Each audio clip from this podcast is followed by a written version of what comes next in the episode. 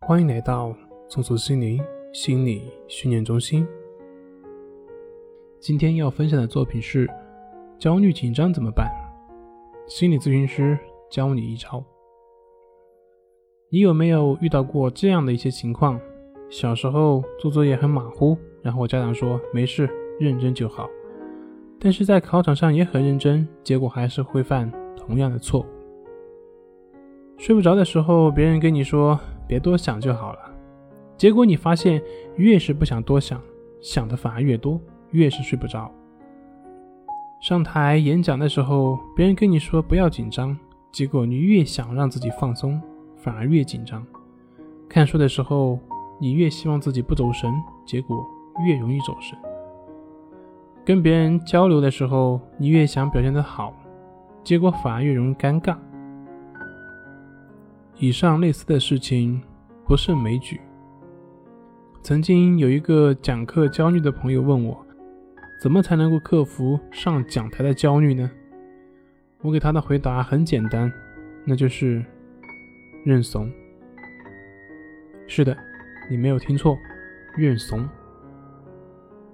从根本上来说，焦虑不是问题，问题是你对焦虑的恐惧才是问题。如果你焦虑了，你就焦虑了。你不去压制、克制你的焦虑，坦然的去面对焦虑，那么焦虑就对你没有什么太大的影响。没有恐惧的焦虑就不会对人有负面的影响，因为焦虑它只是一种情绪，就跟你开心的时候的情绪是一样的。而我让他认怂呢？认怂的根本意义就在于，我承认我焦虑，我也不再试图去消除焦虑，我只是去接受焦虑情绪的存在。接受焦虑，也就不再被焦虑所控制。这个的确不是一般思维所能理解的。生活就是这样，很多的问题就在于我们过于夸大自身的意志力。在催眠的学习当中，我们经常把人的潜意识比喻成大象，把人的意识比喻成骑象的人。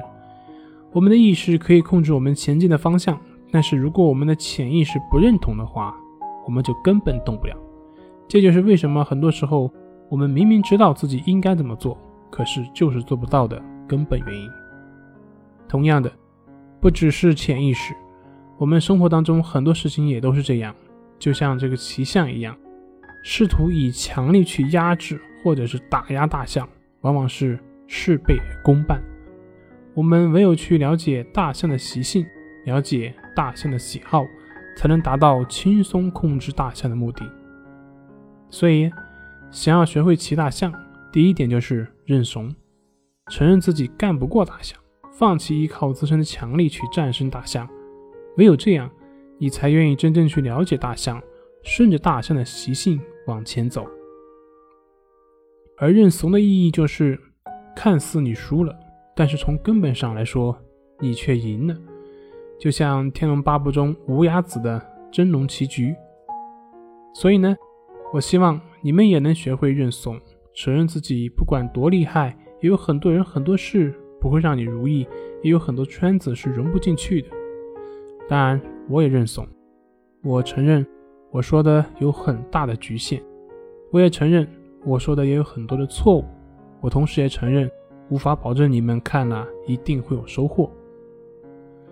但是我想要说的是，唯有遵循事物自身的习性规律，你才能够更好的行走于社会。